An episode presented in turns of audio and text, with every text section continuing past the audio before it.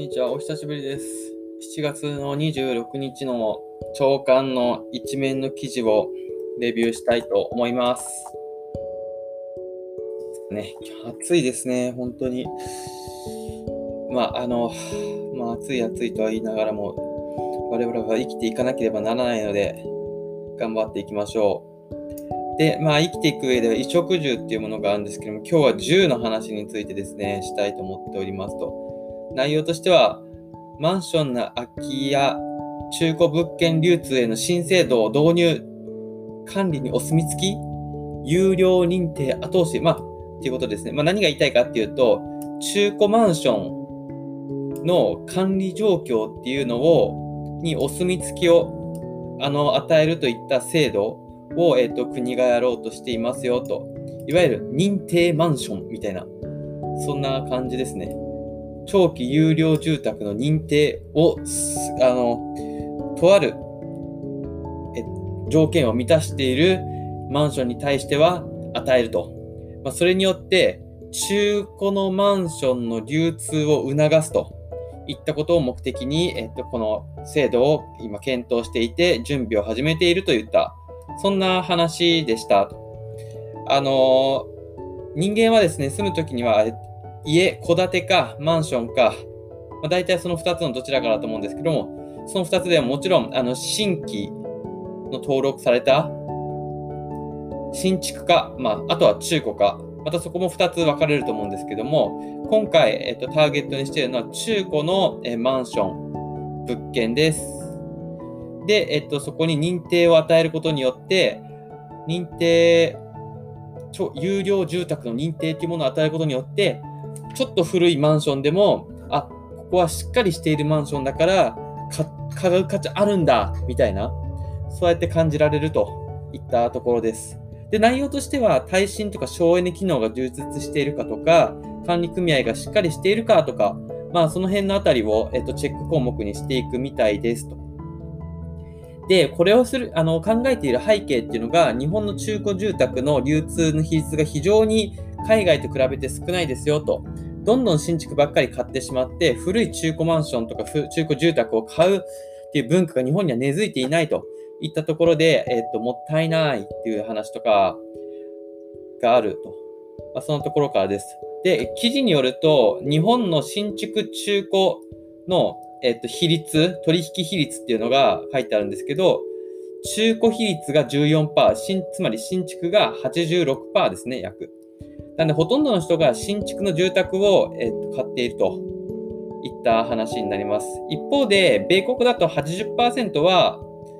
中古。ここの例としてイギリスとかフランスとかも書いてあるんですけども、まあ、これらの先進国たちはほとんどが、えっと、中古、ほとんどの人間が中古の物件を買ってそこに住んでいるっていうのがこの記事には書いてありますよといったところですと。はい。一方でですね、僕の年齢くらいになると、まあ、新築のマンションとか買う、今東京に住んでるんですけど、新築のマンションを買うって人、あんまいないんですよね。だって東京高いですもん。で、えで、あの、この記事に書いてあるの本当かなと思って、ちょっと調べてみたんですよ。で、まあ、これ全国でね、あのー、まあ、新築買う人は多いとは思うんですけども、えっと、首都圏、東京に関してはですね、えー、ちょっと調べてみましたと。首都圏、これどこになるかちょっとわかんないですけども、東日本不動産流通機構っていうところが出しているもので、えっと、の2020年の新規の戸建て、新規のマンション、中古の戸建て、中古のマンション、それぞれの制約数を、えっと、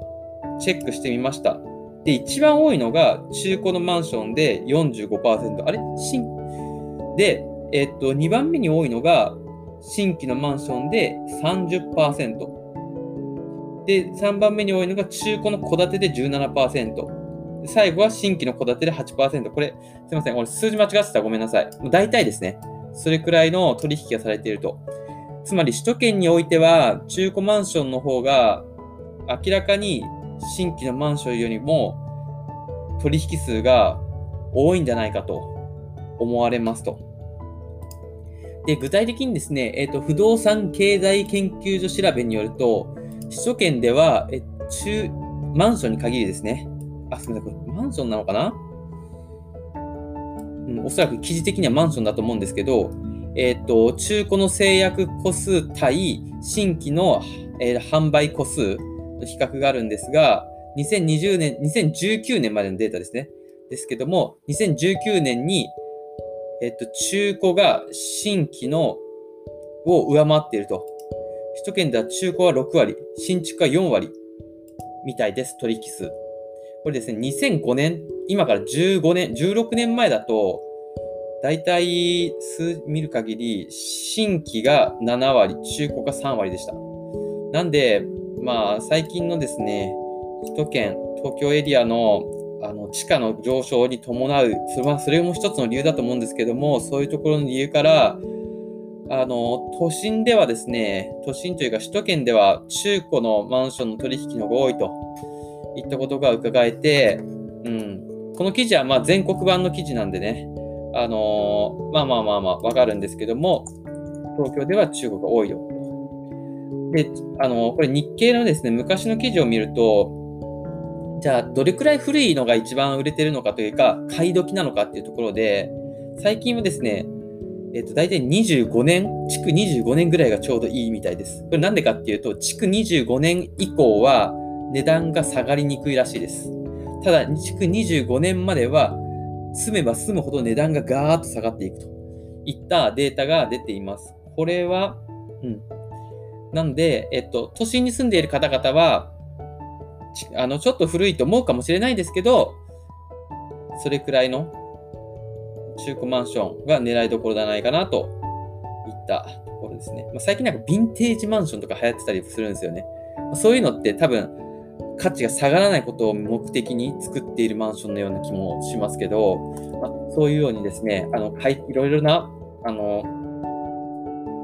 マンションを買うときとか、どうん、中古にするのか新築にするのか、まあ、どういうタイミングのどれくらい古いマンションを買うのとかですね、いろいろと考えるところがあります。うん、で、加えて、東京のその不動産の話で言うと、これはもう、です。これはどこだ ?PR タイムズに書いてあったんですけど、なんとですね、2020年の投資活動が最も活発な10都市。えっとですね、不動産の投資活動ですね。っていうところで、日本がなんと2020年1月から9月、これまたデータが微妙なんですけど、世界で1位なんですよ。つまり、